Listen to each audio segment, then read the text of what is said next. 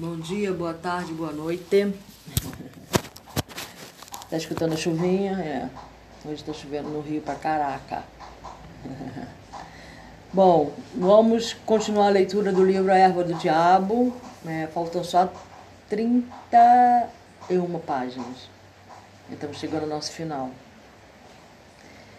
Bom, é, nós estamos falando sobre o homem de conhecimento, né? Então, ele, eu parei na parte que fala um homem de conhecimento tem aliado. Né? Que é a segunda unidade do livro. Tem um aliado. Para quem quer saber o que é um aliado, não vou explicar de novo, né, gente? Não tem sentido. Vamos escutar o podcast anterior da Erva do Diabo, que ele fala sobre o aliado. Eu tenho certeza que eu devo ter colocado algum título assim, um aliado, alguma coisa assim, tá? Porque, como eu leio em partes, pedaços, então você pode estar tá escutando esse e simplesmente ficar fora de contexto para você, porque você não está acompanhando a leitura. Tá bom? Muito bem. Então vamos à leitura, né? Sem maior, maiores delongas.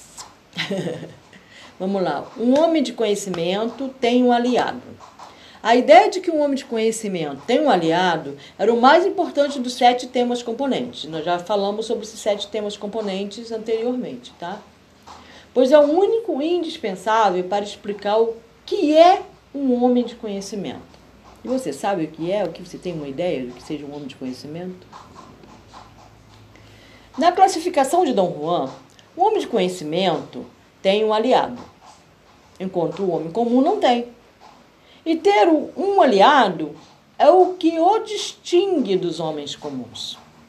Dom Juan descreve um aliado como sendo entre aspas, um poder capaz de transportar o homem até além dos limites dele próprio.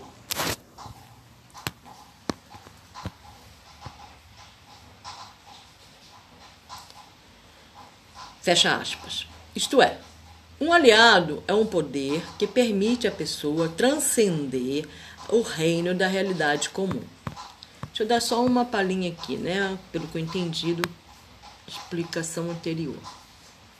Eu entendi que existe é, espíritos que são mestres e espíritos que são aliados. Por exemplo, o mescalito é um espírito mestre, então ele nunca pode ser aliado de ninguém, porque um aliado é uma coisa pessoal, muito, muito pessoal, tá? E, e pelo que eu entendi também, a Oasca, o espírito da Oasca também não pode ser um aliado porque ele é um mestre. Mas eu posso ter como aliado o tabaco, o espírito do tabaco, por exemplo, que é usado no, no, no rapé e que eu posso usar no, no, cachimbo. Aqui, no nosso caso, né? Porque o Dom Juan, Dom Juan tem como aliado o mito fumo. Só que o fumo do, do, do, do Dom Juan não é feito com tabaco, tá? É feito com o cogumelo tá bom? Então, ele tem como aliado o, o mito, que ele chama de um mito, que é o fumo. Já o mestre dele tinha como aliado a datura, que é a erva do diabo, por exemplo, né? Então, você pode pedir para ter como aliado o cogumelo mágico, se você gosta de cogumelo mágico. Você pode ter como aliado a marihuana, né? Você pode ter esses como aliado, ou outros. Aqui no Brasil, como nós, nós é, trabalhamos muito com, acreditamos muito em caboclos, né? Temos muitas ervas também, não necessariamente anteógenas, né? Mas você pode ter como aliado aquilo que você achar melhor, né? Ou alguém pode se apresentar para você como aliado. Só toma cuidado, tá, gente? Com esses aliados. Preste atenção no que ele estava falando para você, os conselhos que ele está dando. Tá bom? Fica bem atento. Muito bem. Então vamos lá. É... Consequentemente, ter um aliado implica em ter poder. E o fato de que um homem de conhecimento tem um aliado é em si prova de que o objetivo operacional dos ensinamentos foi atingido. Não só, é, não basta desejar ter um aliado, tá? Também alguém tem que querer ser seu aliado. é aliado por ter aliado não, não, não tem objetivo nenhum, não tem propósito. Com esse objetivo era mostrar como se tornar um homem de conhecimento. É como o homem de conhecimento é aquele que tem um aliado, outra maneira de descrever o objetivo operacional dos ensinamentos de Dom Juan seria dizer que eles também mostram como obter um aliado. Né? Lá no, no podcast anterior ele fala sobre isso, explica como, tá? O conceito, entre aspas, abre aspas, de homem de conhecimento, fecha aspas, como o quadro filosófico do feiticeiro, tem um significado para todos os que querem viver dentro daquele quadro somente se tiverem um aliado. Classifiquei este último tema componente do homem de conhecimento como segunda principal unidade estrutural, devido a ser indispensável para explicar o que é um homem de conhecimento. Nos ensinamentos de Dom Juan, havia dois aliados. O primeiro era contido nas plantas de datura, tá? Datura é a erva do diabo, para quem não sabe. Comumente conhecido como estramônio. Dom Juan chamava esse aliado por um dos nomes espanhóis da planta, Hierba del Dublo, erva do diabo, que é datura.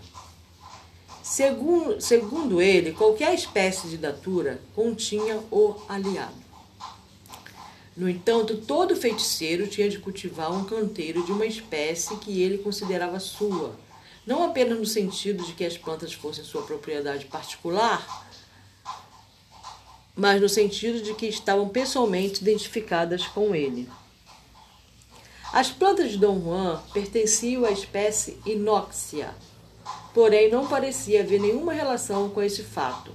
E as diferenças que possam ter existido entre as duas espécies de datura de que ele dispunha, que era uma masculina e outra feminina, se não me engano.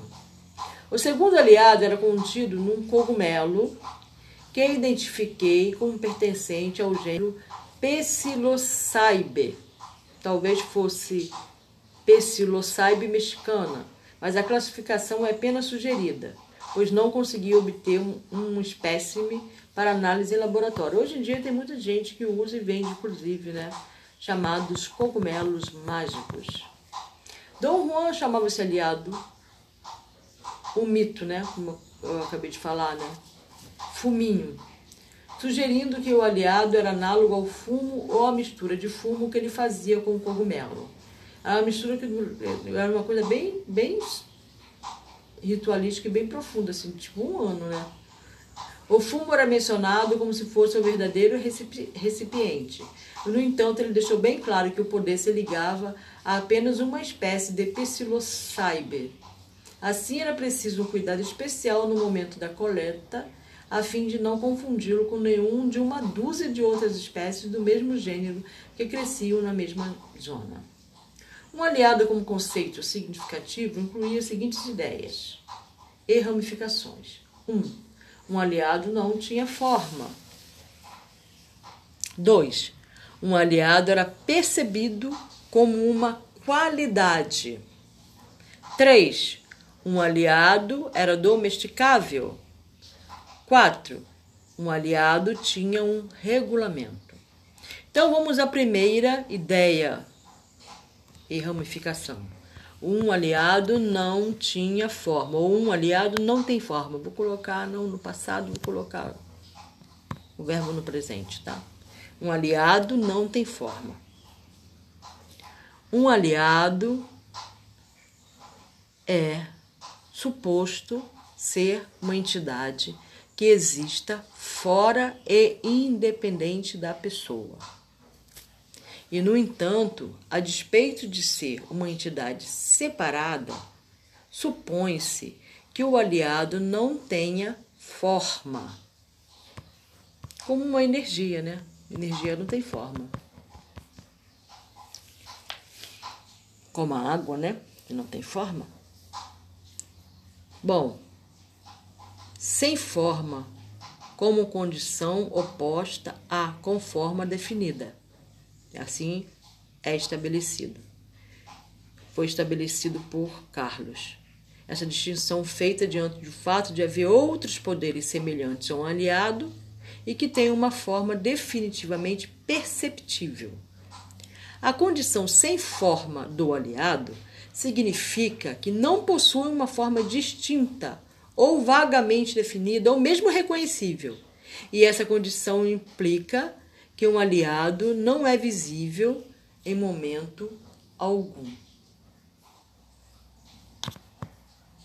Então, ele não vai aparecer na forma disso ou na forma daquilo. Simplesmente você vai sentir como algo perceptível, você vai sentir a presença do aliado. Mas ele não vai ter forma. É, como a energia, a energia não tem forma, ela só tem forma quando ela entra em contato com alguma forma. Mas energia não tem forma. Você não pode ver. É, é, só se tua percepção é. Não, tem forma, não tem como você necessariamente. A menos que ela esteja no receptáculo. A menos que ela entre em contato.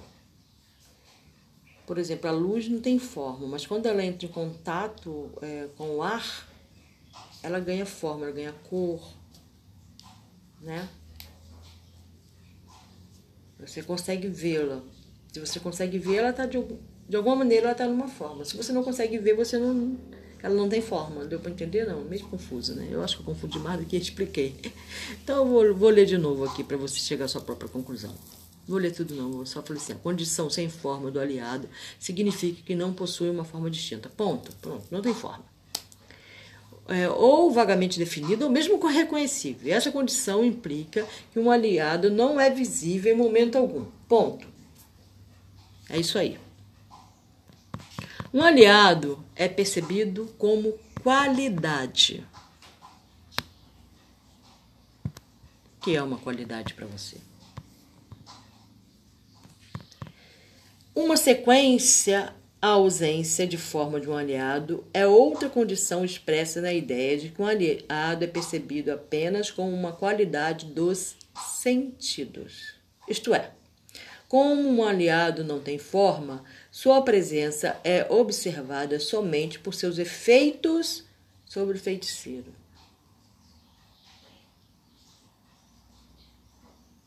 Espera que eu estou tentando aqui assim.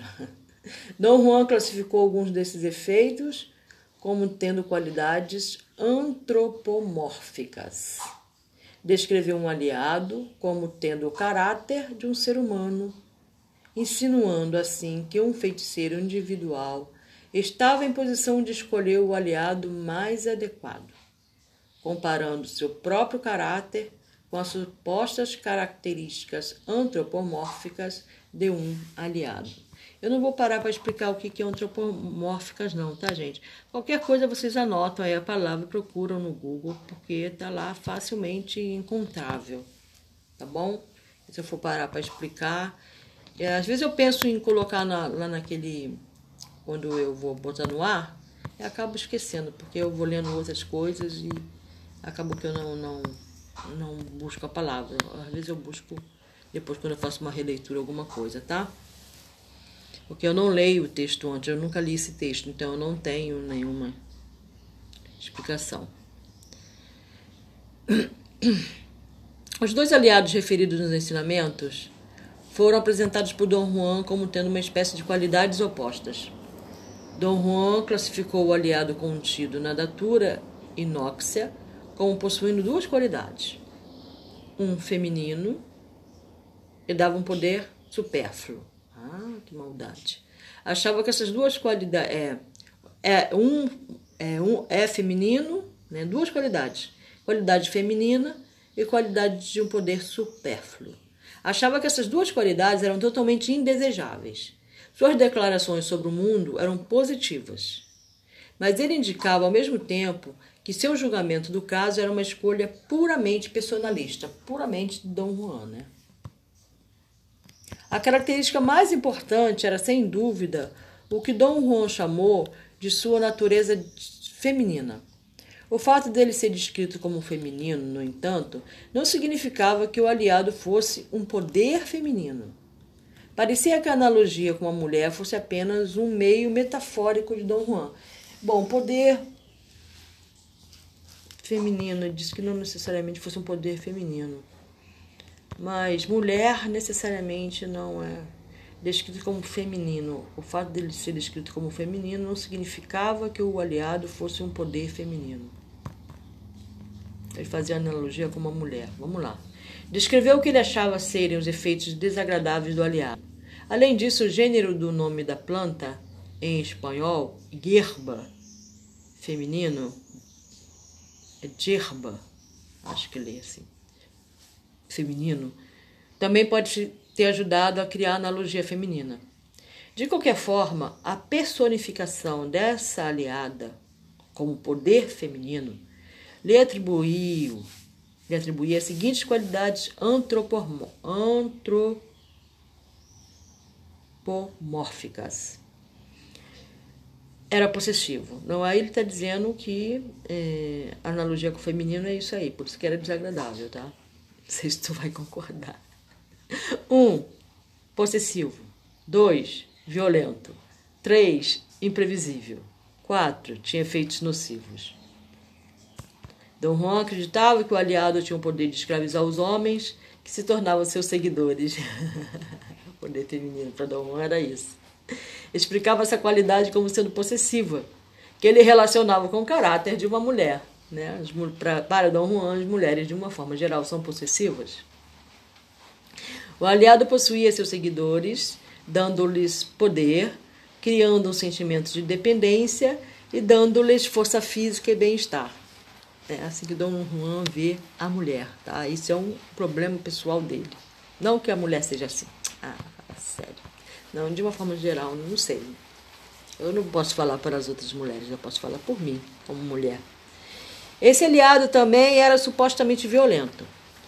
Sua violência de mulher manifestava-se quando forçava seus adeptos a cometerem atos destruidores de força bruta essa característica específica o tornava mais adequado a homens de natureza violenta e queria encontrar uma violência, na violência chave para poder pessoal. Outra característica feminina era a imprevisibilidade. Dom Juan, para Dom Juan, isso significava que os efeitos do aliado nunca eram constantes. Ao contrário, supunha-se que mudavam irregularmente e não havia meio de prevê-los. A inconstância do aliado devia ser contrabalançada pelo cuidado meticuloso e dramático do feiticeiro em todos os detalhes de seu manuseio. Qualquer coisa desfavorável que fosse inexplicável como resultado de algum erro ou manuseio errado, era explicado pela imprevisibilidade feminina do aliado. Bom, aí, por enquanto, eu estou encontrando uma incongruência, porque ele falou que você pode conduzir né, um aliado. Então vamos lá. Devido à sua possessividade, violência e imprevisibilidade, considerava-se que esse aliado tivesse um efeito geral nocivo sobre o caráter de seus adeptos. Dom Juan acreditava que o aliado queria transmitir suas características femininas e que os seus esforços nesse sentido, em geral, eram bem-sucedidos. Mas, além de sua natureza feminina, esse aliado tinha outra faceta que também era considerada uma qualidade.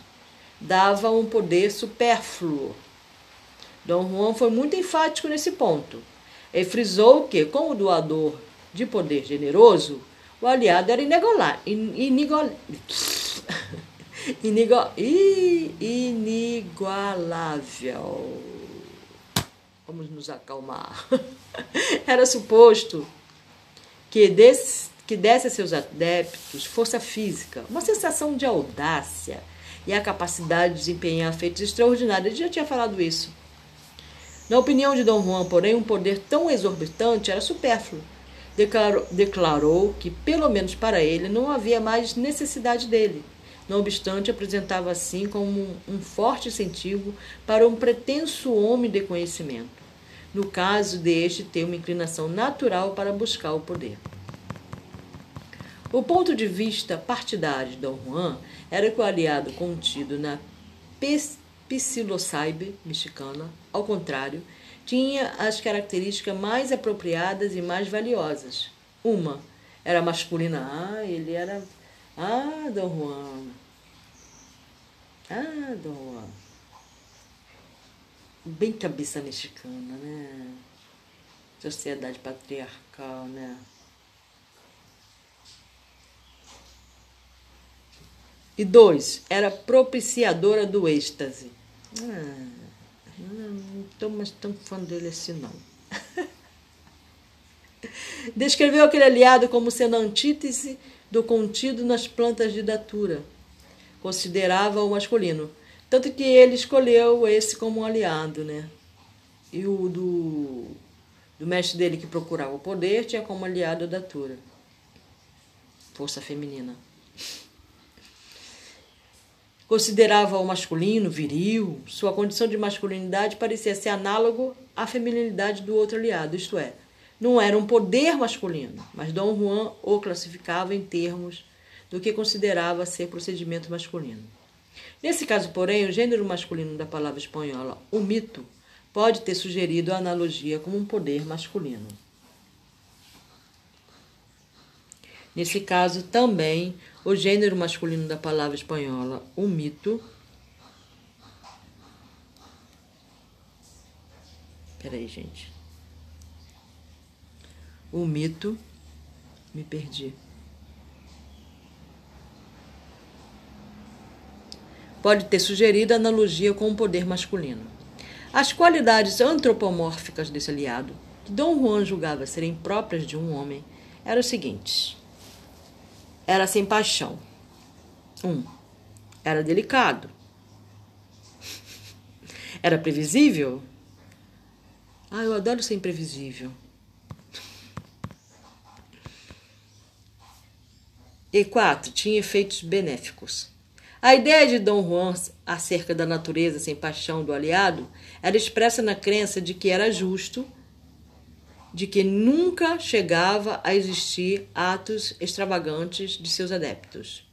Nunca tornavam homens seus escravos, pois não lhes conferia um poder fácil. Pelo contrário, o mito era duro, mas justo com seus seguidores. É, é, quando Carlos entrou em contato com o mito, nossa, foi intenso, viu? Não sei se aquilo é sem paixão, não. Nossa, foi muito tenso. Dá uma escutada no podcast quando ele entra em contato com o mito. Nossa. Olha lá, gente, eu não teria essa coragem, não. Da forma como foi feito ali, né?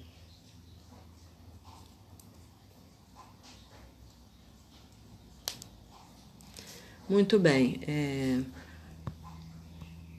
Vamos continuar. O fato de o aliado não exigir um comportamento abertamente violento tornava-o delicado. Supunha-se que induzisse a uma sensação de falta de corpo, e assim Dom Juan apresentava como sendo calmo, delicado e propiciando a paz. Isso aí sobre a visão de Dom Juan, tá, gente? Não que seja dessa forma, tá? Também era previsível. Dom Juan descreveu seus efeitos sobre todos os seus seguidores individuais e nas experiências sucessivas de qualquer homem isolado como sendo constante. Em outras palavras, seus efeitos não variavam e se o faziam eram tão semelhantes que eram considerados os mesmos. Por quê? Porque na datura é, é imprevisível, a datura é completamente imprevisível.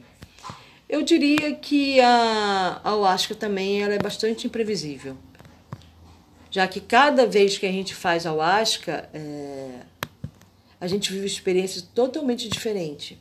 E todas as pessoas que estão ali, é, apesar de terem semelhanças, a última experiência que eu tive, uma das, é, das últimas experiências que eu tive, por exemplo, eu tive uma experiência e depois eu conversei com uma outra pessoa eu, e a outra pessoa teve uma experiência semelhante à minha.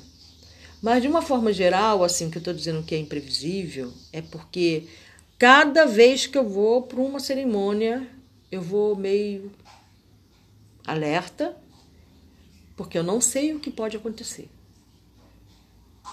Não sei. É totalmente imprevisível.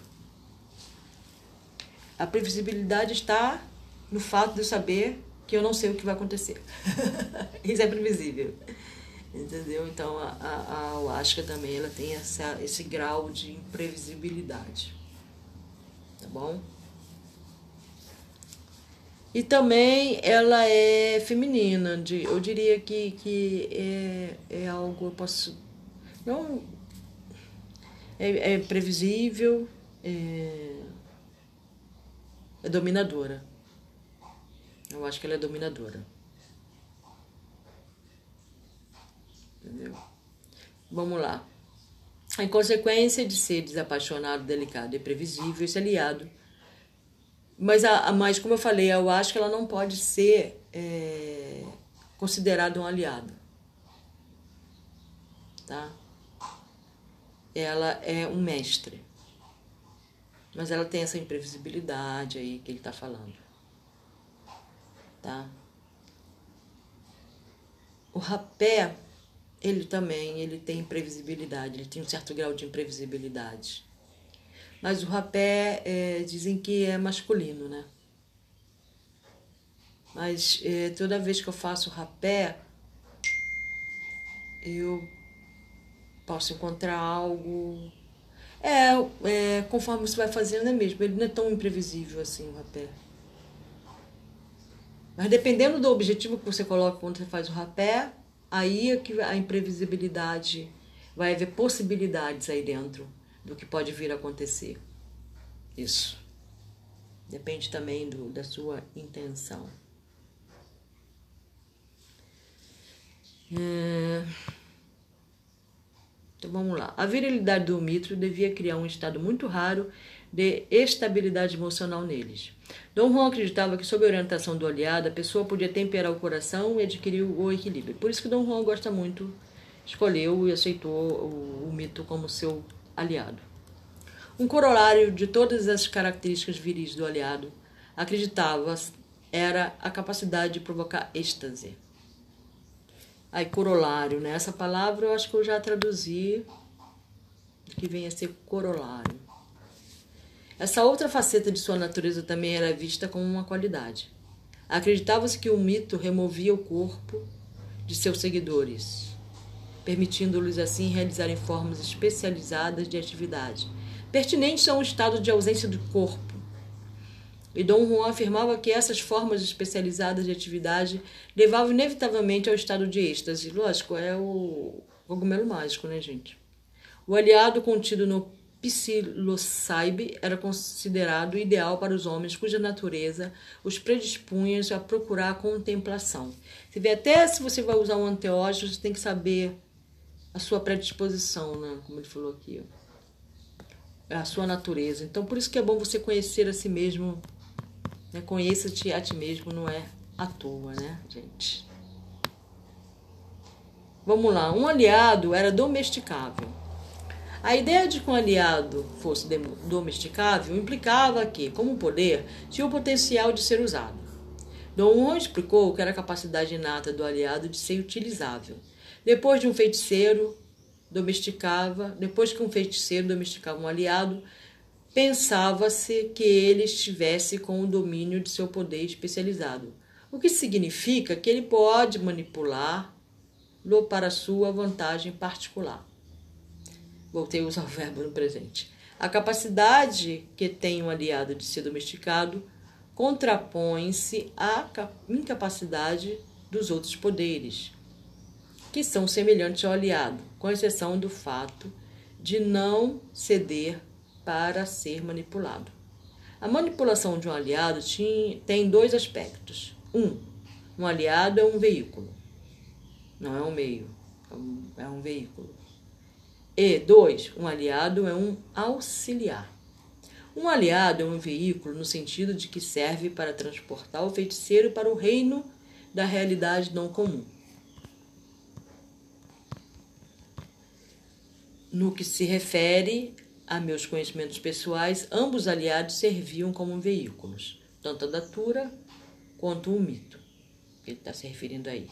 Embora a função tivesse significados diferentes para cada um, né? tenha significado diferente para cada um. As qualidades gerais e indesejáveis do aliado contido na datura inoxia, especialmente sua qualidade de imprevisibilidade, o transforma num veículo perigoso, em que não se pode confiar. O ritual era a única proteção possível contra sua inconstância mas isso nunca bastava para garantir a estabilidade do aliado. Um feiticeiro que usa esse aliado como veículo tem de esperar augúrios favoráveis antes de prosseguir. Ou seja, tem que ver tudo o que está a favor para não ter uma experiência ruim. O aliado contido no psilocybin mexicano, ao contrário, é considerado um veículo firme e previsível, em consequência de todas as suas qualidades valiosas.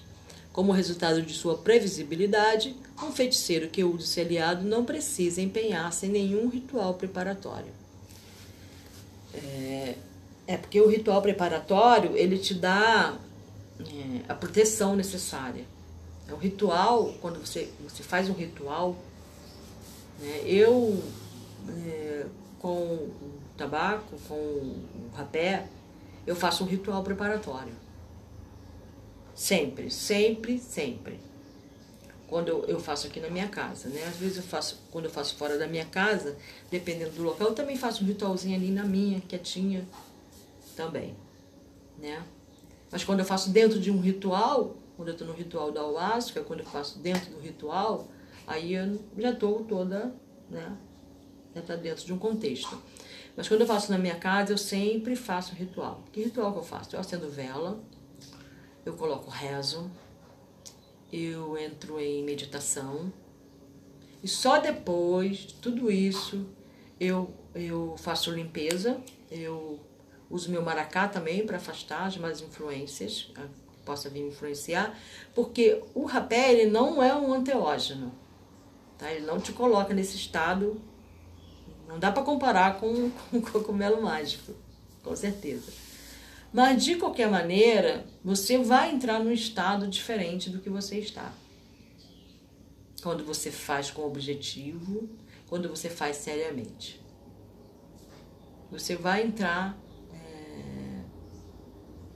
Você vai sentir as suas energias, você vai perceber energias, você vai entrar num processo, pelo menos, de meditação.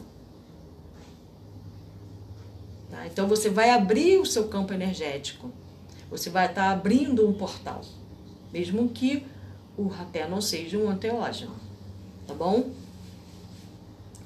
É, você de qualquer maneira você está abrindo um portal. Sempre, então sempre quando você abre um portal, quando você faz uma oração, você está abrindo um portal.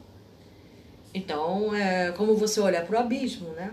E o abismo vai olhar de volta para você. Então você tem influências né? Porque você vai entrar é, é, no estado meditativo. Você entra pelo menos no estado meditativo. Então eu crio toda uma egrégora é, em volta, né? É, e o rapé ele tem muito a ver com os caboclos, tem muito a ver com a, é uma medicina da floresta, tem a ver com os encantados daquele, daquela planta de poder que você está usando. Tá? Então eu acho que tem que haver uma reverência, tem que haver. que é trazido alguns mistérios, é trazido conhecimento, é um estudo, você pode usar para um estudo, é um estudo. Eu aprendi muito, estou aprendendo muito fazendo uso do rapé. Entendeu? Então eu faço todo um ritual, toda uma, uma preparação para a minha autoproteção porque meus chakras vão estar abertos. Então eu preciso dessa proteção. Assim eu creio. Então eu faço um ritual para fazer o rapé aqui em casa. Entendeu? É isso que ele quer dizer. Então, todo para usar a datura, é, por exemplo, você tem que ter um ritual de proteção e o Dom Juan faz um ritual muito longo, inclusive, que dura um dia inteiro. Né? Quando eu vou participar de cerimônias que são rituais para entrar em contato com o espírito da ayahuasca, eu já me começo a me preparar dois dias antes. Não com esse negócio de não comer isso, não comer aquilo, que eu, de certa forma é importante, mas não é irrelevante. Mas é, é relevante. Eu acho que é essa a palavra. Bom, enfim, é, eu me preparo tomando banho de ervas, eu me preparo acalmando a minha mente, eu me preparo fazendo uso do cachimbo, fazendo uso do rapé com mais intensidade eu me preparo fazendo os meus rezos, eu me preparo pedindo força à natureza, Eu já chamo todo o contingente para me ajudar a, a, a passar, a, a, a me preparar para esse encontro. Eu acho isso importante. Pré-ritual. Não, pré-ritual. Para eu encontrar esse, essa entidade chamada Ayahuasca. Vamos lá. É...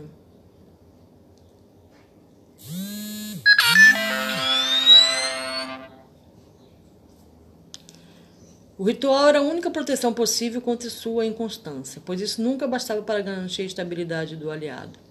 O aliado contido, né, nós já vimos, como resultado de sua previsibilidade, um feiticeiro que usasse um aliado precisava empenhar-se em um ritual preparatório. Que, aliás, se você escutar o podcast anterior, nossa, muito forte. O outro aspecto da manipulação de um aliado era expresso na ideia de que um aliado era um auxiliar Ser um auxiliar significava que um aliado, depois de servir um feiticeiro como um veículo, era novamente utilizável como auxiliar ou guia para ajudá-lo a conquistar o objetivo que ele tivesse em mente, ao ingressar no reino da realidade não comum. Em sua capacidade de auxiliar, os dois aliados tinham propriedades diferentes e sui generis.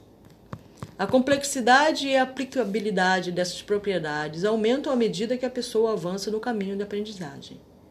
Mas, em termos gerais, o aliado contém na datura inoxia, contido na datura inoxia, é considerado um auxiliar extraordinário.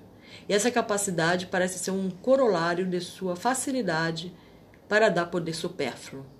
O aliado contido na psico. Ah, no cogumelo mágico mexicano Porém, era, é considerado um auxiliar ainda mais extraordinário.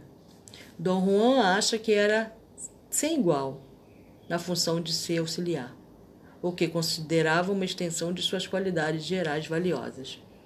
Tem outros, né, é, aí que nós temos em contato com, aqui no, no, no Brasil nós temos o, o cambô, que é de um sapo, também é, nos leva para outro mundo, é um anteógeno. Nós temos também, que é uma medicina é, mexicana, mexica, né, que chama sapito, também, que nos leva a, a um outro estado né, de sonhar. Então é isso, vamos parar por hoje. Na próxima semana a gente vai entrar na terceira unidade. Um aliado tem um regulamento tá bom? Espero que a leitura, que espero que a escuta, a audiência seja legal, que traga conhecimento. Espero que eu não tenha sido muito vaga, não tenha me intrometido muito na leitura e tenha confundido mais do que explicado. Ai, às vezes eu sinto que eu faço isso. Eu vou tentar, tô tentando melhorar nisso. Bom, gente, é isso, né? Eu fico empolgada com a leitura, né? E fico pensando aqui, meus pensamentos ficam mil por hora. Uma ótima quinta-feira para todos nós.